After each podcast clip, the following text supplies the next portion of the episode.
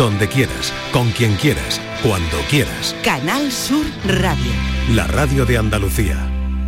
Tercera hora, nueva hora en la tarde de Canal Sur Radio. Lo hacemos con el espacio Por tu Salud. La nutrición es el proceso mediante el cual el organismo obtiene, asimila y utiliza los nutrientes necesarios para su funcionamiento, crecimiento y mantenimiento. Los nutrientes son sustancias químicas que el cuerpo necesita para llevar a cabo sus funciones. Hoy, en nuestro espacio Por tu Salud, Vamos a poner sobre la mesa los lácteos, controversias que podemos encontrar. ¿Lactancia materna o leches maternizadas? ¿Leche con o sin lactosa? ¿Leche entera o desnatada? ¿Cuál es la mejor leche? ¿Cuál es el mejor yogur?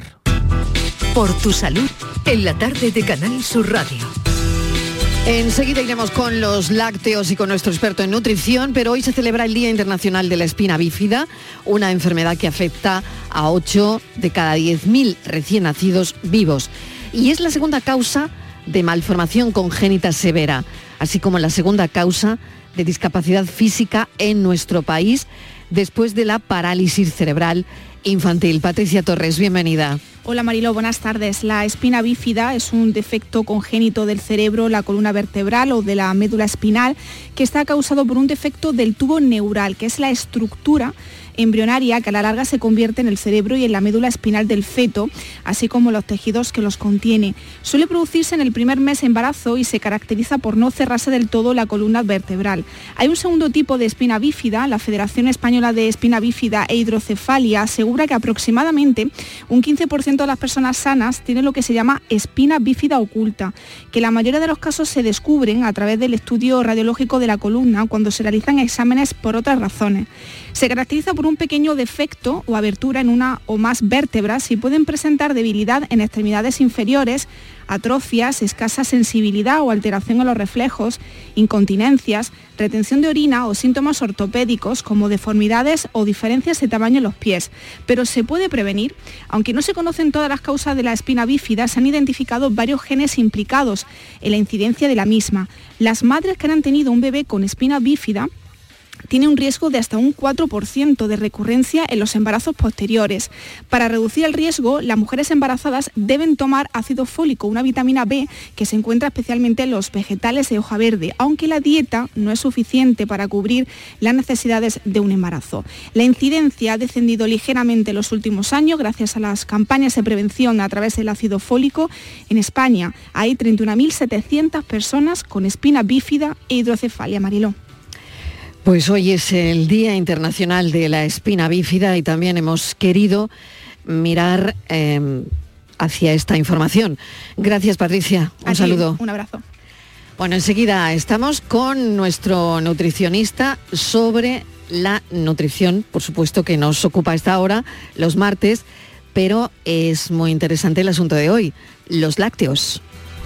Estos son nuestros teléfonos 95 1039 105 y 95 1039 16. Y dos teléfonos 670 94 30 15, 670 940 200 por si quieren mandarle a nuestro nutricionista un mensaje de audio. Javier Morañón, bienvenido. Hola, Gracias ¿qué tal, Marilo? por acompañarnos. ¿Qué tal? Encantado. Bueno, oye, eh, los lácteos, ¿por dónde empezamos? Esto es un tema que abarca Pues, un montón de cosas. Yo creo que por el principio, ¿no? Venga, pues claro. Pues nada, nada más nacer, ¿qué es lo que tenemos que tomar? La teta, leche materna. Vale, somos mamíferos. Es que está de moda, bueno, de moda, no sé, a veces se dice, no hombre, pero ¿cómo vamos a dar el pecho? ¿Que somos vacas? No, no somos vacas, somos mamíferos, que desde el punto de vista evolutivo es lo más alto en la evolución que hay en el reino animal. Es decir, hasta que hemos llegado los animales a conseguir un medio de, satisfacer las necesidades de un recién nacido eh, de una forma tan eficiente como con la leche, se han necesitado muchos millones de años. Así que eh, tenemos que mirar el tema de la lactancia con otro ojo. La lactancia, eh, yo lo digo siempre, me hago un poquito pesado, pero bueno, mm, lo repito, desde mi punto de vista es el único alimento milagro que existe. Está muy de moda decir que todo es alimento milagro, que todo es un superalimento, que todo... Para mí el único superalimento es la leche materna los seis primeros meses. de vida, porque lo tiene todo lo tiene todo. Por ejemplo, los primeros días eh, tiene un contenido en, inmunoglobulina, es decir, defensas que la madre va a aportar al bebé recién nacido, eh, alucinante. De hecho, se le llama incluso calostro, se le, se le cambia el nombre. Tiene un contenido de proteínas, que son estas inmunoglobulinas, muy notable. Pero es que sabemos, por ejemplo, que la eh, composición de la leche materna cambia en la toma. Eh, durante la toma, pues eh, la madre va cambiando la composición para adaptarse mejor al bebé. Incluso de los últimos estudios es algo eh, verdaderamente espectacular que hay una comunicación química entre madre y bebé a través de la saliva del bebé, en el cual la madre detecta posibles carencias del bebé y suplementa su propia leche eh, eh, dependiendo de estas carencias. Obviamente esto estamos a años luz de conseguir cualquier cosa, eh, cosa esta con leche maternizada, es decir, leche que nosotros adaptamos a la necesidad del bebé. Es decir, siempre que se pueda, siempre, que, no haya... se pueda. Yo creo que hay que hacer hincapié claro, claro, en eso porque, bueno, hay muchas madres que quieren hacerlo, pero igual no tienen una calidad de, sí, tenemos que leche suficiente o a cualquier otro problema. Bueno, hay infecciones exactamente, o, hay, o hay una mala adaptación. bueno, y que no bueno, pues no, no pueden, ¿no? Tampoco claro, hay, una mala adaptación, sabemos que hay leches maternizadas ya muy buenas, que, bueno, que ya está, que si no se puede, pues no hay que... Siempre que se pueda, leche que no hay que culpabilizarse. Pero si podemos hacerlo y simplemente tenemos duda en qué es mejor, desde luego la duda no existe desde el punto de vista lactancia científico. materna. Lactancia materna. Bueno, las leches maternizadas, háblame un poco, Javier, sobre las leches maternizadas, porque como tú decías, cada vez eh, bueno, habrá un proceso de ingeniería ahí brutal para que sea lo más parecida. Nunca es lo mismo, pero lo más parecida eh, que tenga todos los nutrientes para el bebé, ¿no? Es un proceso de tecnología alimentaria de, absoluta, absolutamente puntero. De hecho, eh, por lo pronto hay que coger una leche de base de en cuál nos basamos. muchas se basan en leche de vaca, pero sin embargo la leche más parecida a la humana es la leche de cabra. Y entonces eh, ya últimamente se está cogiendo esta leche como base a la cual vamos a añadir vamos a añadir diferentes, diferentes eh, compuestos que le pueden venir bien al, bebé en sus diferentes fases. Es decir, tenemos que ajustar los tres macros que tenemos. Pensemos que la leche es un alimento eh, muy, muy completo. Es de los pocos alimentos que combina los tres macros. Los tres macros, recordemos que son proteínas, grasas e hidratos de carbono. Bueno, los tres están ahí, ¿vale? Pero en diferentes, eh, los tenemos que ajustar en diferentes proporciones. Esto va variando dependiendo de los animales. Por ejemplo, es muy, muy curioso, como por ejemplo, eh, por ejemplo, la foca, eh, la mama, la mami foca le proporciona una leche que de hasta un 50% de grasa a sus crías. Pero claro, es que nacen en los polos necesitan rápidamente crear una capa de grasa que les proteja que les proteja del frío. Claro, claro, qué curioso todo esto, ¿no? Bueno, la mami rinoceronte hace todo lo contrario. Eh, amamanta durante muchos meses, no puede mantener el porcentaje de grasa y baja mucho el porcentaje de grasa en la leche, en la leche de rinoceronte. Es decir, que es una leche que podría estar muy de moda para alguna dieta, que luego si quiere hablamos de que es mejor leches eh, light o leches sin grasa, leches semi, semidesnatada, leche. Bueno, los oyentes si quieren hacer preguntas mm, sobre este tema de la leche materna, sobre los lácteos, sobre lo que quieran preguntar, pues aquí está el teléfono que lo recordamos una vez más. Lácteos hoy. Estos son nuestros teléfonos 95 1039 105 y 95 1039 16. Y una vez superada la lactancia de leche, es imprescindible eh, para nosotros la leche o la leche es el demonio blanco, el mismísimo demonio blanco para algunas personas. A pues mira, esto, eh, si nos acordamos de los años 80, los que fuimos niños en los años 80, pues la leche era imprescindible, era el alimento que había que tener, incluso sustitutivo del agua. Eh, bueno, era... Eh, era un vaso de leche para todo. un vaso de leche para ir de la cama, un vaso de leche por si estabas un poquito resfriado, un vasito de leche calentito con miel. Claro, esto era, era, imprescindible. La leche para antes de ir al colegio colegio, el vasito de leche antes de ir al colegio, ¿no? Vale, incluso durante el colegio se, ya se pusieron de moda los tetrabris. Exactamente, de una marca que tenía fresa, chocolate, vainilla. Claro, mm, luego si quieres podemos ver si esa opción era la mejor, pero bueno, eh, eso en los años 80. Estamos aquí, pero bueno, a lo mejor no era la mejor opción, ¿no? Sin embargo, sin embargo, eh, de hace unos años eh, se habló de todo lo contrario. Mm. Se habló que la leche, pues, contribuía a incrementar los elementos de inflamación, los factores inflamatorios. era, un, era un alimento cancerígeno, eh, había un argumento que a mí me encantaba, que es que somos los únicos mamíferos que seguimos tomando leche después del destete. Claro, que decías tú, claro, somos los únicos mamíferos que hemos desarrollado la ganadería. Que yo sepa, no hay ningún otro mamífero. También somos los únicos mamíferos que nos tomamos revuelto de ajetes con gambas. Y eso no genera tanta controversia. Pero, pero la leche sí. Entonces, pues te voy a decir, ni uno ni lo otro. Ni lo uno ni lo otro. A ver, ¿cómo lo explicamos, Javier claro, ¿Cómo se explica? No es un alimento imprescindible porque tenemos una amalgama de alimentos que pueden sustituirlo perfectamente, ni tan siquiera en el calcio, que era el alimento, que era la sustancia, digamos que todo el mundo decía, no, no, es que eh, si no eh, tomamos lácteos, el calcio no lo alcanzamos. Eso sabemos que no es verdad. Eso sabemos que podemos tener sustitutivos que tengan una absorción muy buena. La almendra, el brócoli, por ejemplo, eh, tiene una cantidad muy notable de, calcio y sabemos que se absorbe y que se absorbe bien. Entonces, por ahí no hay ningún elemento imprescindible que solo esté en la leche.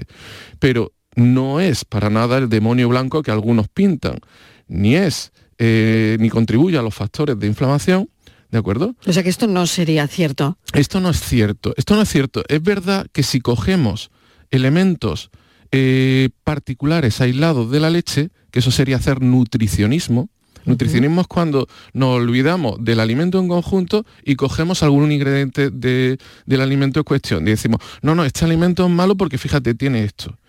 ¿Qué, ¿Qué, dirías si te digo que, por ejemplo, el aceite de oliva virgen extra tiene aceite de palma? Tiene eh, aceite, ácido graso de palma, palmítico. Alguien diría, ostras, pero ese es el, el súper malo, ese es el ácido graso saturado que es muy malo.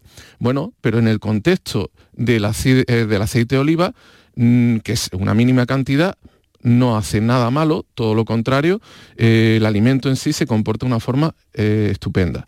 En la leche, ¿qué pasa? ¿Hay factores de inflamación? Bueno, hay algún factor de inflamación que está, eh, en fin, está relacionado con una de las proteínas de la leche, la proteína de la caseína. Pero luego hay factores de desinflamación, es decir, todo lo contrario a la otra sección proteica, que es la sección del suero. Con lo cual, uno y otro se contrarrestan. Y, de hecho, la evidencia científica nos dice que la leche en sí no contribuye ni a favor ni en contra de los factores de inflamación. Otra cosa es que la gente relacione la inflamación con la distensión abdominal. Son cosas completamente diferentes. Es decir, cuando hablamos de inflamación, son factores de e inflamatorios que se pueden medir en un análisis de sangre, ¿vale? Eh, pero no estamos hablando de, por ejemplo, que alguien pues tenga gases, que tenga una distensión abdominal, que eso podría estar más relacionado con otro tema muy controvertido que es el tema de la lactosa. ¿Vale? Que si quiere eh, podemos pues comentarlo. Entramos, entramos también en ello, ¿no? Eh, porque claro, me lleva a, a esa pregunta. ¿Leche con o sin lactosa? Vale, leche con o sin pues lactosa. Lo vemos en el lineal del supermercado. Y bueno, pues no lo sé, voy a coger la de sin lactosa, que igual es más sana. Sí, pero mucha gente, porque hubo una serie de anuncios que, mm, que contribuyó un poco a confundir. Decía algo así como mañana ligera. Y dice, no, es que le, han quitado la lactosa. lo primero que tenemos que decir es que la lactosa es un disacárido. ¿Qué es un disacárido? Pues tenemos que pensar en dos moléculas eh, cogidas de la mano. ¿De acuerdo? En este caso es la glucosa y la galactosa. ¿vale? Que son dos monosacáridos, ¿vale? Entonces, cuando estos entran en el cuerpo, el cuerpo los tiene que romper, porque si no, no los absorbe. ¿De acuerdo? ¿Cómo los rompe? Con una enzima. Esta enzima se llama la lactasa. Nosotros lo tenemos eh, desde nuestro nacimiento para procesar la leche materna. El problema es que cuando perdemos, eh, bueno, o nos destetamos, ese, esa enzima se empieza a perder. ¿De acuerdo? Dependiendo, se empieza a perder dependiendo, fíjate qué curioso, la zona geográfica en la que vivamos. Por ejemplo, en África o en Asia, casi ninguna persona eh, tiene, conserva esta enzima, con lo cual, pues la inmensa mayoría de la población es intolerante a la lactosa. Sin embargo, en, Europa Occidental no es así la mayoría de la población somos tolerantes a la lactosa. Y esto depende de las poblaciones que hubo hace unos 10.000 años en Europa, que lo pasaron tan mal que, aquellas, eh, que aquellos individuos que eran capaces de seguir viviendo leche eh, durante el resto de su vida, pues tuvieron más probabilidad de sobrevivir. Y nosotros somos sus descendientes. Por eso nosotros conservamos más esta propiedad de digerir la leche. ¿De acuerdo? Bien, pero lo que venía, eh, lo que iba a decir, ¿qué hace la industria para que no haya lactosa? No la quita, la rompe, es decir, le añade lactasa a la leche. Con lo cual el contenido en hidratos de carbono, el contenido en azúcares es exactamente igual que eh, si no tuviera lactosa. Es decir, no es un alimento que engorde menos. ¿Vale? Para que... Nos entendamos, ¿no? Para que nos entendamos. Por lo tanto... Eh, ¿Lactosa o sin lactosa? Pues mira, si eres, eh, a ti te sienta mal, si eres intolerante a la lactosa, te has hecho unos análisis y lo has detectado. Si, eh, vale, perfecto, no hay ningún problema, lo podemos quitar. Si no eres intolerante a la lactosa, si perteneces a ese 70% de la población de Europa Occidental que no es intolerante y resulta que, bueno, que a ti te da igual, porque tiene esa lactasa que rompe ese disacárido, pues es un poco absurdo pagar 20, 30 céntimos más por litro de leche cuando no lo necesitas. Pero si la tomo, si me la tomo, ¿me hace daño? No, en absoluto. No, en absoluto, o sea, no, no, pasa nada. No, no pasa nada. Si yo me tomo la leche sin lactosa porque tengo un miembro de la familia que tiene problemas con la ah, lactosa y yo utilizo la misma leche, no pasa nada. No, no, pagarás un poquito más, un eh, poco más como solidaridad a este miembro de la familia, pero ya está. por, no por comprar la misma leche y no comprar otra, no pasa nada si te tomas esa leche sin lactosa. Absolutamente nada. Bueno, pues pregunta resuelta. Vamos con otras cosas, pero primero una pequeña pausa. Y el teléfono, que es este, por si los oyentes quieren ponerse en contacto con nuestro experto en nutrición. Ya saben que es martes y hablamos también de lo que hacemos bien y hacemos mal. Así que los teléfonos siempre abiertos. Estos son nuestros teléfonos 95 1039 105 y 95 1039 16. Aquadeus, ahora más cerca de ti, procedente del manantial Sierra Nevada, un agua excepcional en sabor, de mineralización débil que nace en tu región. Aquadeus Sierra Nevada es ideal para hidratar a toda la familia y no olvides tirar tu botella al contenedor amarillo. Aquadeus, fuente de vida, ahora también en Andalucía. Mi carro me lo robaron. En Menta Limón tenemos tu carro, el de cabalgatas. Caramelo bajo fruta, 2,10 euros el kilo. Balones desde 20 céntimos y de cuero desde 1,50 euros. Peluches 45 céntimos. Juguetes Disney desde 10 céntimos. Lote 1000 artículos, 100 euros. Lote 200 juguetes, 29 euros. Menta Limón. Estamos solo en Matalascañas. Que no te engañen. Y más españoles que Manolo. Descubre con gente de Andalucía los mejores productos y sabores de la provincia de Sevilla, con las ferias del pan, el aceite, la aceituna y los productos ecológicos. Este sábado estaremos nuevamente en el patio de la Diputación de Sevilla para que conozcas productos muy solicitados y de primerísima calidad. Gente de Andalucía. Este sábado desde las 11 de la mañana en las ferias del pan, el aceite, la aceituna y los productos ecológicos con el patrocinio de ProDetour, Diputación de Sevilla. Canal Sur Radio. Si necesitas recuperarte de una operación de cadera, rodilla o cualquier otro proceso médico, en Vallesol podemos ayudarte. Contamos con profesionales que te ayudarán a recuperarte más rápido y todo ello sin desplazamientos innecesarios y por mucho menos de lo que imaginas. Infórmate en el 924 24 25 o en vallesol.es. Vallesol, te cuidamos diferente porque eres único. La psicología cuida de ti. Psicólogos y psicólogas colegiados son los expertos en psicoterapia que atienden tu salud mental y te ayudan a superar dificultades. Su titulación, formación y experiencia son tu mayor garantía. Al cuidado de tu salud mental y tu bienestar emocional, siempre un profesional de la psicología. Es un mensaje del Colegio Oficial de Psicología de Andalucía Occidental. ¿Ya conoces las lavadoras Nevir? Lavadoras de hasta 12 kilos con motor inverter y etiqueta energética clase A. Porque Nevir siempre piensa en el ahorro de la factura de la luz. Con las lavadoras Nevir podrás esterilizar la ropa deportiva y disfrutar de su velocidad de centrifugado y sus tres modos de lavado rápido. Si no la tienes aún, ve ya por tu lavadora Nevir. ¿Necesitas alquilar un coche o furgoneta? Descubre Concerrent, el alquiler de vehículos 100% digital de Grupo Concesur. Turismos de todos los tamaños, furgonetas de hasta 9 plazas, furgonetas de carga e incluso furgonetas camper. Todo al mejor precio y en solo 3 clics desde tu móvil. Te esperamos en concerrent.com o en nuestra app Concerrent. Consigue tu mejor versión en Clínica Escobar, tu clínica de cirugía plástica y estética de confianza en Sevilla y Huelva. Especializados en rejuvenecimiento facial, expertos en cirugías de párpados, nariz y orejas y corporales, resaltando las cirugías de mamas, abdomen. La honestidad, seguridad y confianza caracterizan a nuestro equipo. Más información en clínicaescobar.com.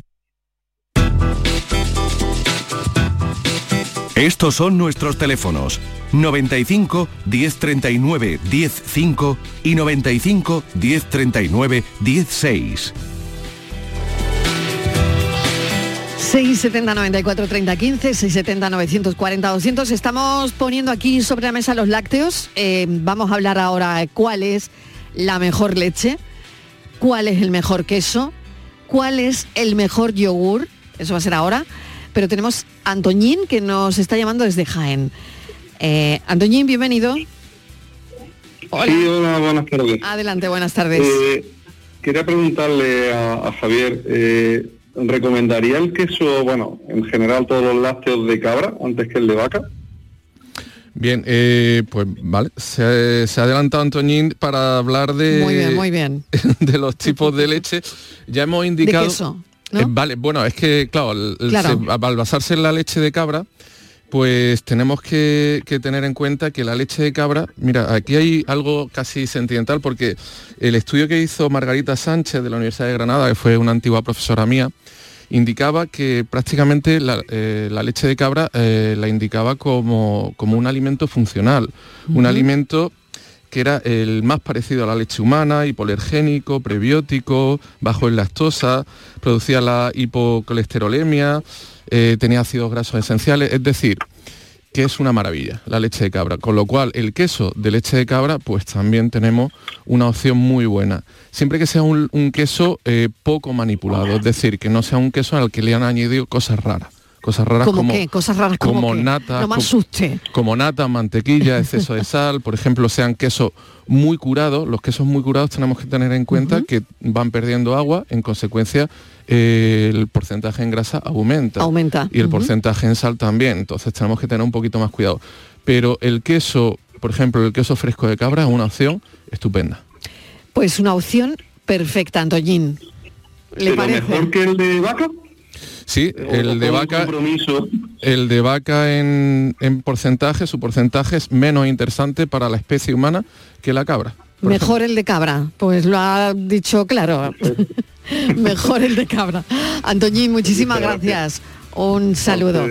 Bueno, tengo otro mensaje que me pasa mi compañera Patricia. Eh, es un mensaje escrito. Buenas tardes, mi niño ha cumplido cinco años y sigue con el pecho. ¿Esa leche que saca sigue siendo buena? Muchas gracias.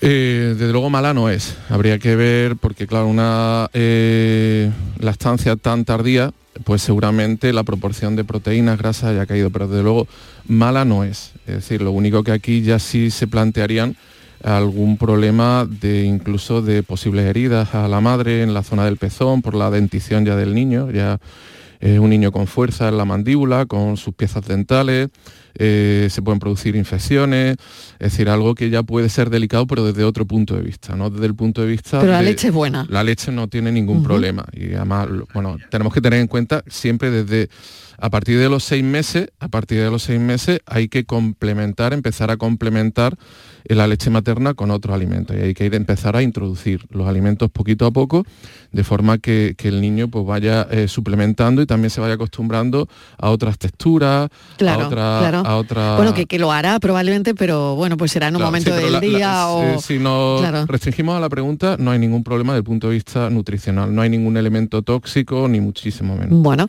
pues esa es la cuestión. Vamos con un mensaje de audio.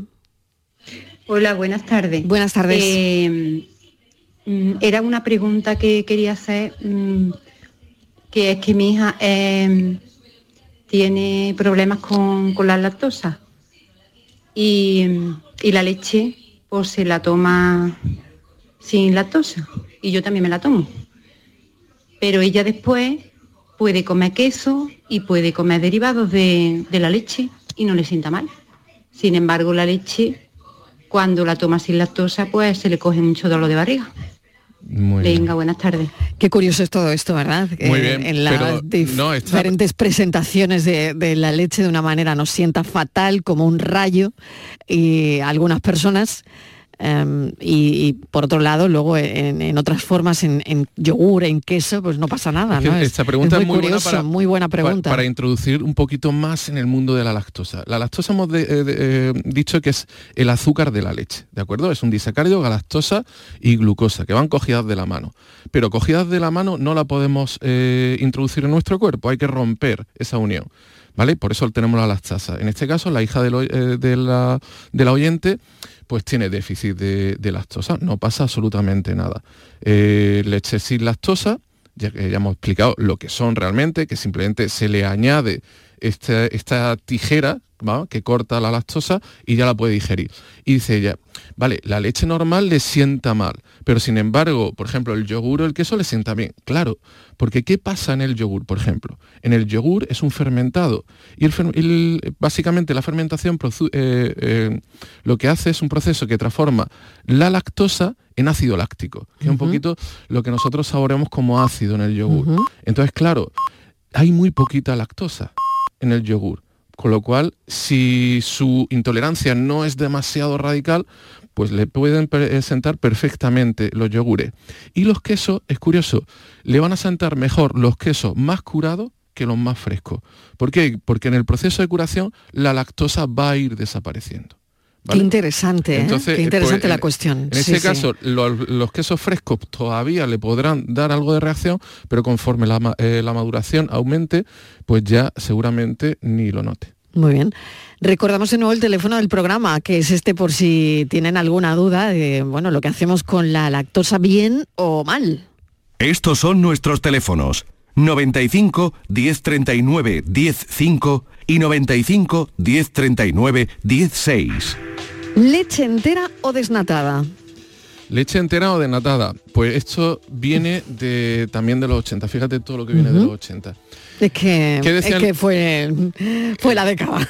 Sí, eh, sí, los cardados de con laca Sí, también eh, sí, fueron. sí, sí, sí, sí, va, sí, sí, lo, del la vestuario, lo del vestuario lo vamos a Lo dejar. de la hombrera lo vamos a dejar. Sí, Sí, sí, eso sí. no fue por donde. Pero bueno, ¿por qué viene esto? Le- qué desnatada decía- qué decían de la, de los gra- 80. qué decían de la grasa en los 80, ¿te acuerdas? No, no, Ma- no me malísima. Ah, malísima, la Malísima, grasa. todo era malo de Sí, la grasa. La sí, grasa sí. Eh, fue el boom de los alimentos. Hombre, no te he preguntado semidesnatada. ¿Leche entera, semidesnatada o desnatada? Y así te presento los, las tres formas. Vale, pues mira, vamos a ir resolviéndolo. Ya hemos superado este debate, es decir, las grasas no son malas per se. ¿De acuerdo? Sabemos que un exceso de grasas produce muchos problemas, pero también hay grasas muy buenas y sobre todo hay que ver, eh, para evitar este nutricionismo, este eh, aislar el, el nutriente y no saber realmente cómo reacciona, hay que verlo en su alimento. Vale, pues los estudios que se han hecho sobre eh, leches, tanto enteras, semidesnatadas, desnatadas, pues lo que nos han arrojado es que no hay ningún tipo de beneficio mínimamente notable en las semis o en las desnatadas con respecto a la entera. Me estoy enterando ahora mismo. ¿Vale? Me encanta esto, de verdad. O ¿Vale? sea, y fíjate, fíjate lo que... hay, lo que- hay otra cosa que te voy a presentar, la leche del día, mira.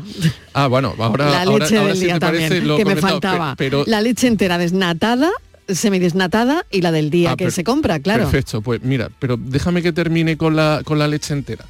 Mm. Mira, la leche entera tiene un 3,5% de grasa, ¿de acuerdo? La semi, un 2% aproximadamente. Y eh, la desnatada en torno al 0,5%. Es decir, fíjate, la entera tiene un 3,5% de grasa. Una galleta normal puede tener alrededor de un 25-30% de grasa. 25 o 30%. Pues la tengo leche, una caja entera de desnatada. la leche entera, Javier Morayón, me la acabo, me la acabo de pedir al supermercado. la leche entera tiene un 3,5%, es decir, es muy poquito. Realmente O sea que es me algo podía estar tomando la leche Claro. entera con más sabor, el café mucho más rico sin duda. eh, y tampoco no lo voy a notar A ver, tanto, eso, claro. eso puede ser un incremento a lo largo del día, a lo largo de a lo mejor de 4 o 5 gramos de grasa. Eso Qué no se- interesante eso no se nota, no se nota absolutamente en nada. Sin em- y la- estudios nos dicen que ni afecta al colesterol, ni a los triglicéridos, ni hay una eh, incidencia en cardiopatía. Es decir, no está. No está eh, esta incidencia, esta supuesta incidencia, por ese poquito más de grasa. Porque además esa grasa está muy integrada dentro del alimento. Sí, claro, tú lo puedes quitar de otra cosa al final, ¿no? Como tú decías, Claro. si te vas a comer un paquete de galletas, pues mira, ya tienes Claro, ahí... que, eh, precisamente la, claro. grasa, la grasa de las Este- galletas se la hemos añadido los Claro, los- los hombres. claro. La, leche- la grasa de la leche está intrínseca en la matriz del alimento y nuestro, y nuestro cuerpo la eh, digiere muy bien y la procesa muy bien.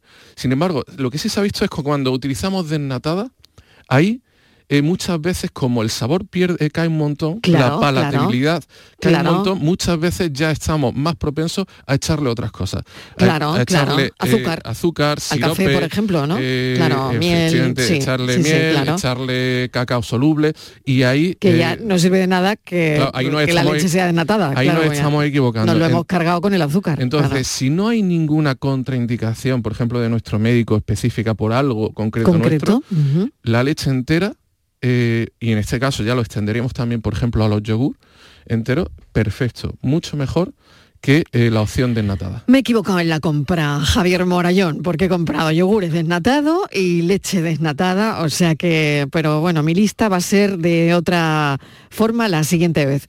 Por lo tanto, la leche, si no hay ningún problema, entera, porque ya hemos visto que nos ha contado Javier Morayón la diferencia que hay de, entre, entre la grasa de la leche entera o la leche desnatada, ¿no?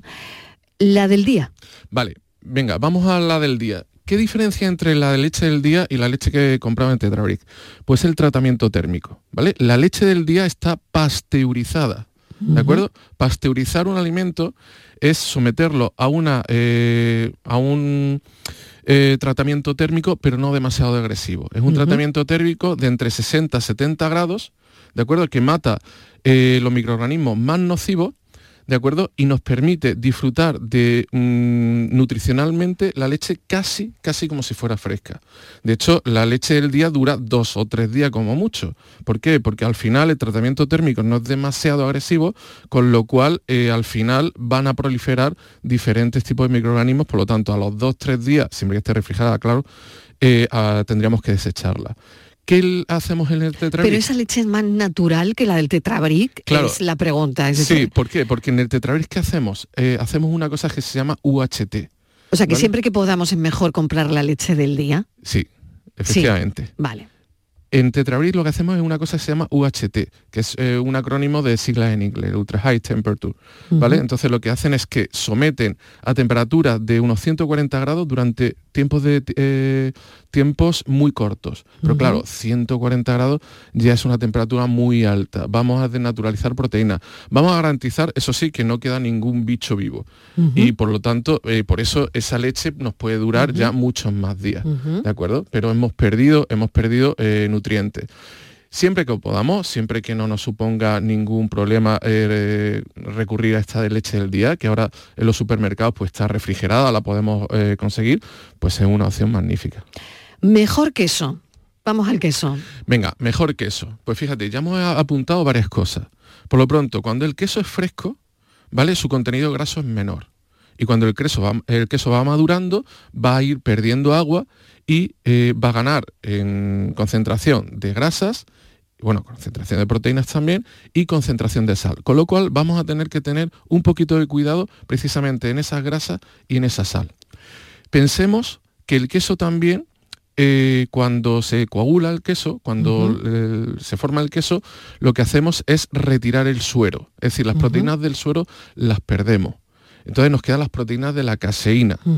Con lo cual hemos perdido un porcentaje de proteína que era muy interesante. Por eso los quesos de requesón son muy interesantes, porque el requesón se hace con el suero. O sea, que son los mejores. El requesón es A lo ver, mejor. eh, tanto como decir que son los mejores quesos, no, pero, pero es de sabor un. Eh, quesito curado, es que claro, donde se claro. A ponga un buen queso curado, Bueno, cositas, cositas un que te- taquito de queso curado. cositas que tenemos que tener en cuenta del queso. Sí. La densidad energética ya hemos dicho que puede ser muy alta.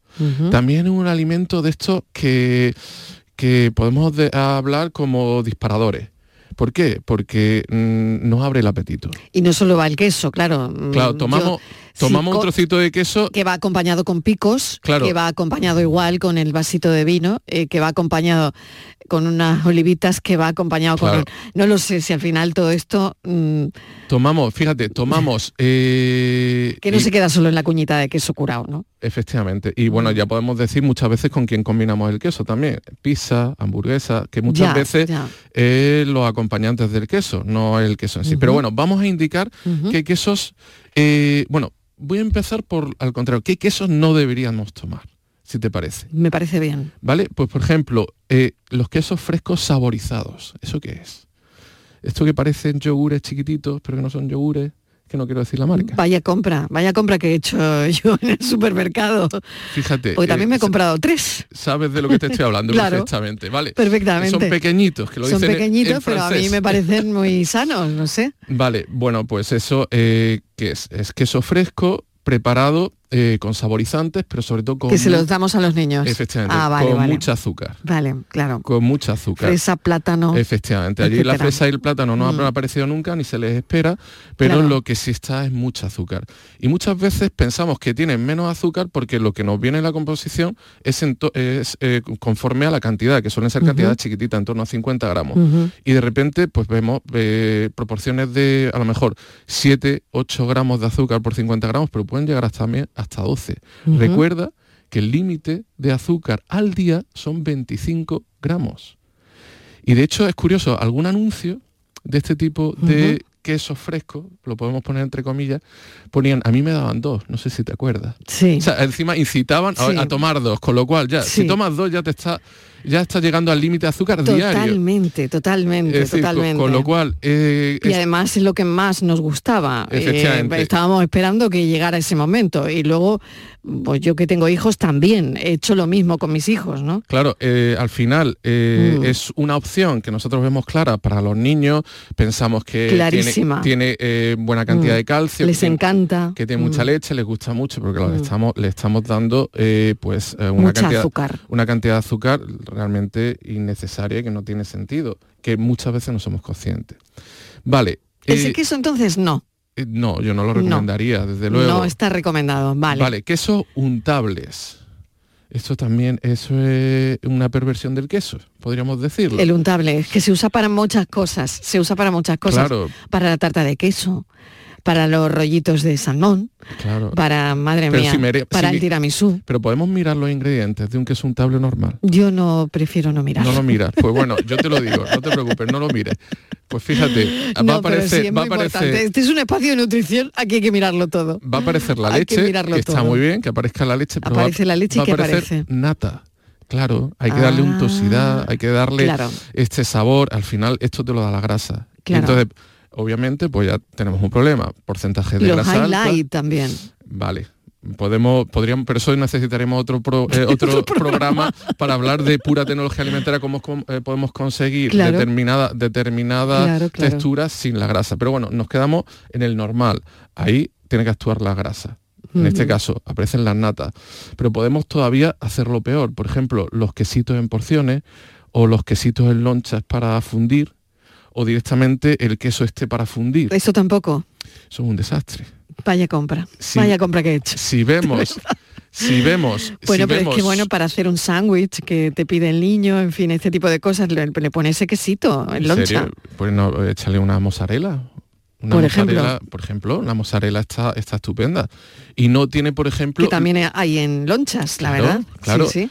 Pero el o sea, queso, mejor una, un queso mozzarella en lonchas por supuesto. que el queso para fundir. Claro, el queso para fundir, entre otras cosas, lo que va a llevar es mantequillas y sale fundente.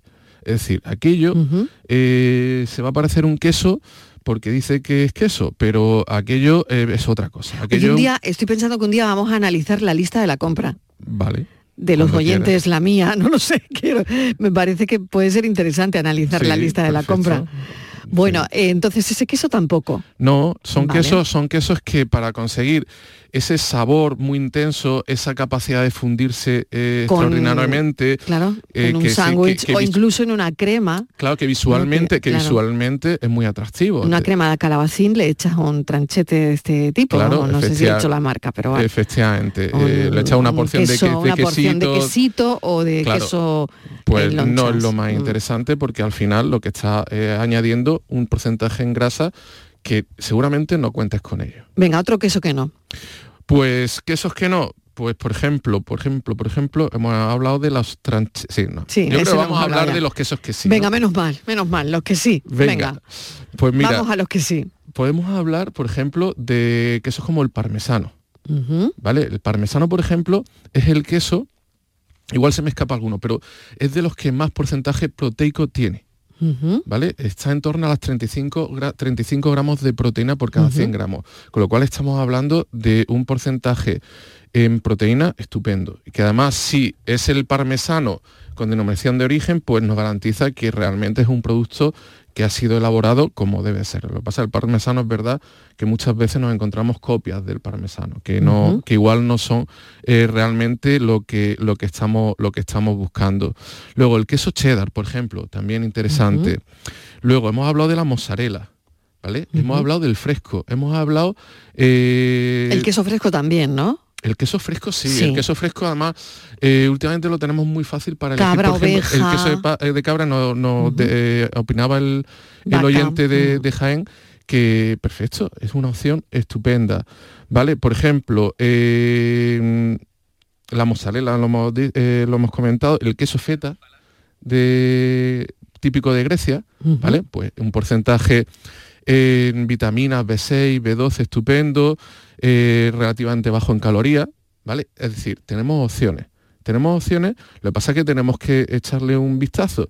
Y desde luego, eh, antes de coger un queso para untar, o coger unos tranchetes, o coger unos quesitos y hacer un bocadillo de eso, mira, mucho antes, un trocito, un trocito del queso, queso normal que nos guste, va a ser más sano que esta opción. Queso de rulo de cabra, que mm, bueno, yo lo suelo usar en las ensaladas, bien Va- o mal. Vale, queso rulo de cabra está bien, está bien. Se le puede subir, eh, en este caso aumenta, aumenta un poquito el- la concentración grasa con respecto al fresco, pero está bien. Muy bien.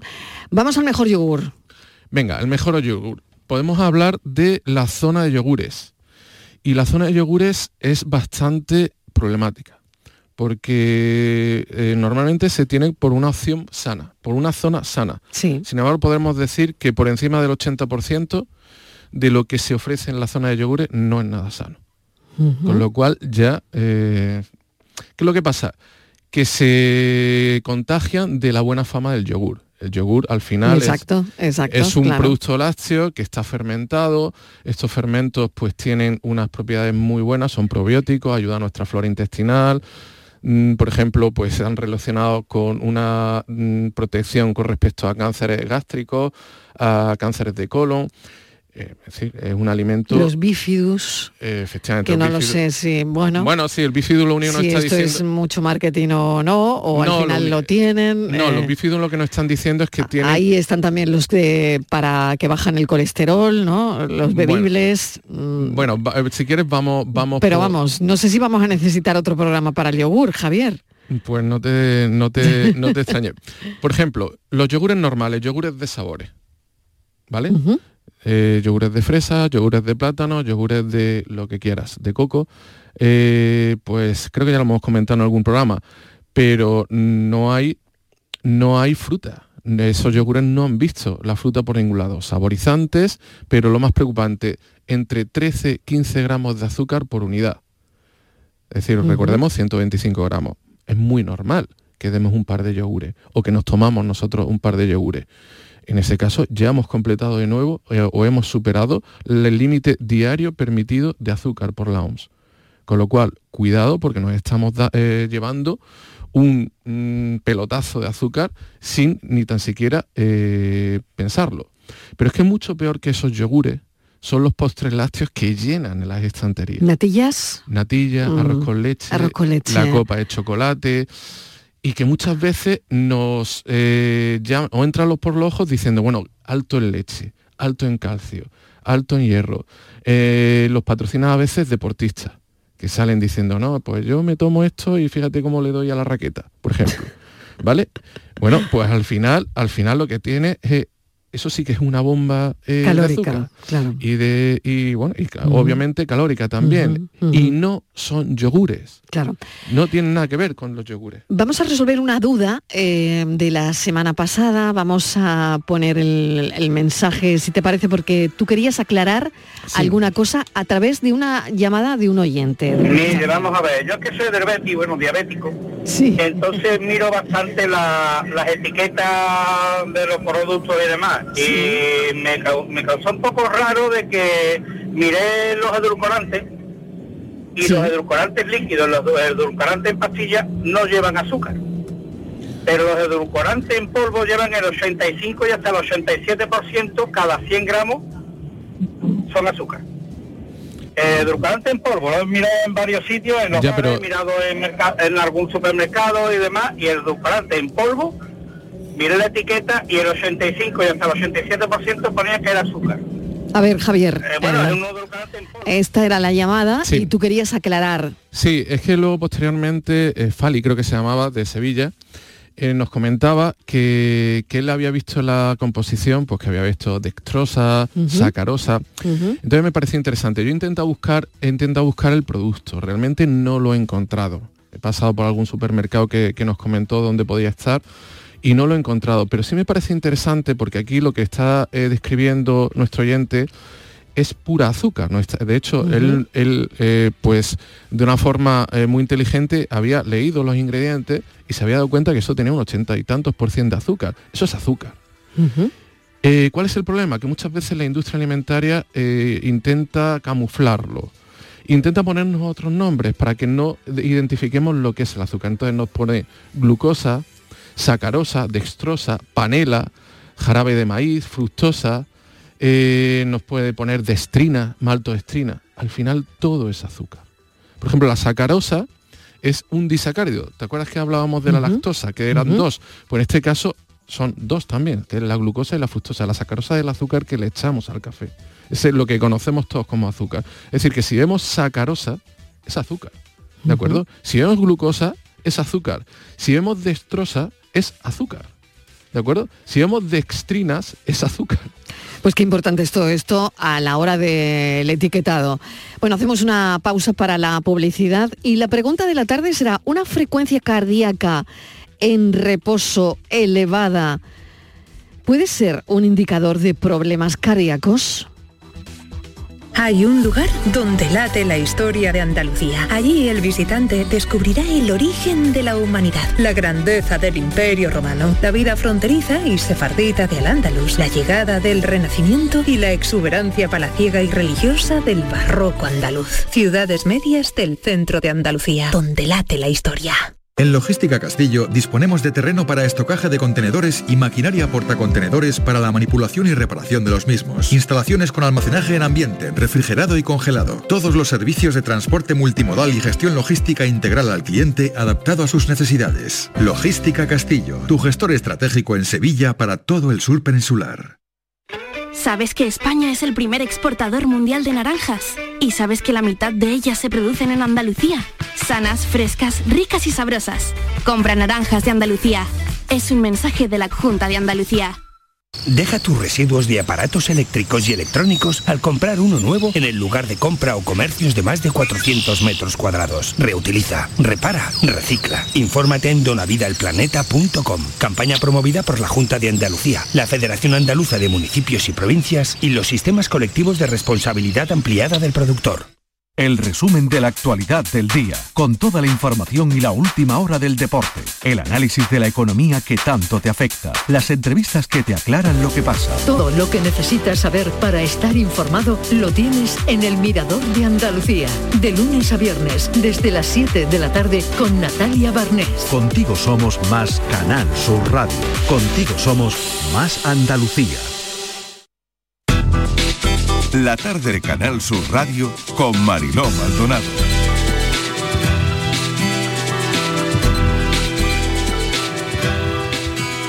Javier, muchísimas gracias por, por hoy. eh, porque creo que es muy interesante lo que hemos, bueno, lo que has aclarado, ¿no? Y la semana que viene seguiremos hablando de nutrición. Genial, pues Venga. nada, espero haber ayudado alguno de nuestros oyentes. Un placer. Muchísimas gracias. Bueno, la pregunta, ¿una frecuencia cardíaca en reposo elevada puede ser un indicador de futuros problemas cardíacos? Contesta esta pregunta el doctor Javier Moro, Mora, cardiólogo en el Hospital Regional Universitario de Málaga. Doctor Mora, bienvenido, gracias por acompañarnos. Hola, buenas tardes. Muchas gracias por la invitación. ¿Cuál es la respuesta a esta pregunta? Bueno, realmente la frecuencia cardíaca puede ser un, marcador de que algo empieza a fallar, ¿no? La frecuencia cardíaca es algo que es personal, que bueno, pues eh, no podríamos decir hay un número exacto para que digamos estamos tranquilos porque está perfecta, sino que es algo personal que se va a mover entre pues 50 a 90 pulsaciones y lo que sí es verdad es que si esa frecuencia cardíaca varía en el sentido de elevarse de forma anómala respecto a lo que era normal en una persona, pues sí puede estar avisándonos de que algo falla. No solamente en el corazón, sino puede estar avisando de problemas en a otros niveles, ¿no? Problemas de salud en general, ¿no? Y doctor, ¿qué deberíamos hacer? Es decir, si tenemos esa frecuencia cardíaca en reposo elevada, hay que acudir al médico, ¿qué hay que hacer? ¿Cuáles son las, eh, cómo se mide? ¿Cuáles son las pruebas que nos van a mandar? Bueno, realmente a- a- a- hay- no, yo no alarmaría mucho simplemente porque la frecuencia cardíaca esté un poco elevada en reposo. Eh, como digo, es algo que muchas veces viene hasta definido genéticamente, ¿no? La- la- las pulsaciones que cada uno tiene, ¿no? La frecuencia cardíaca, las veces que se mueve el corazón en un minuto, ¿no?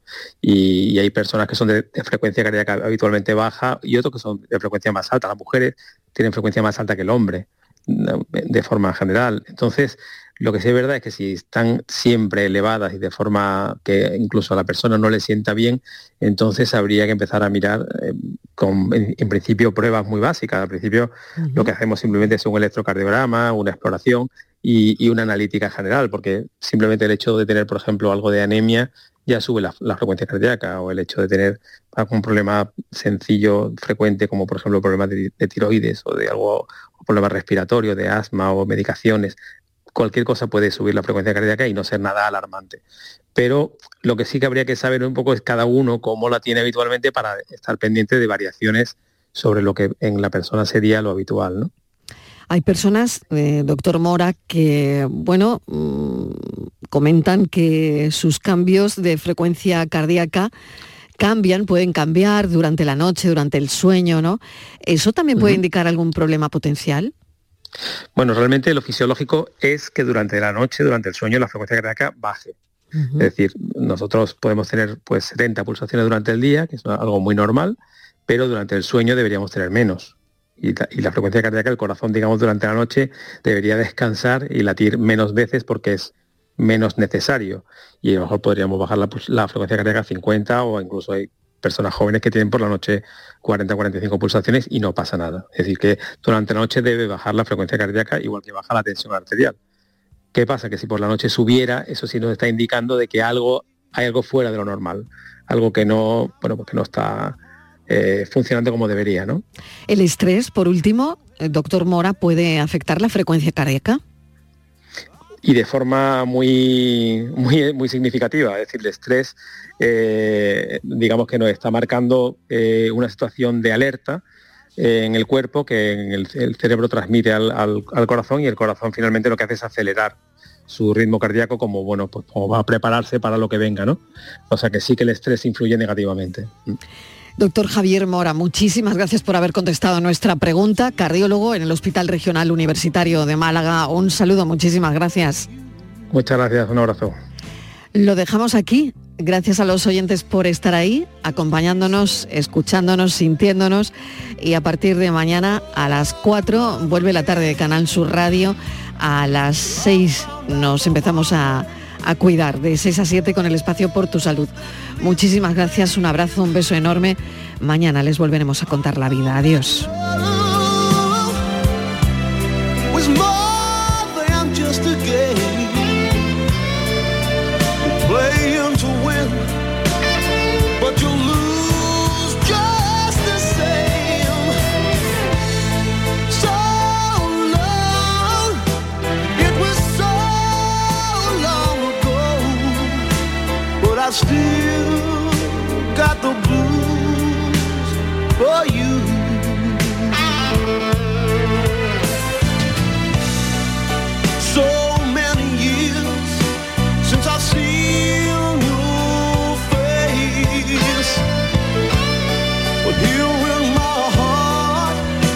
There's an empty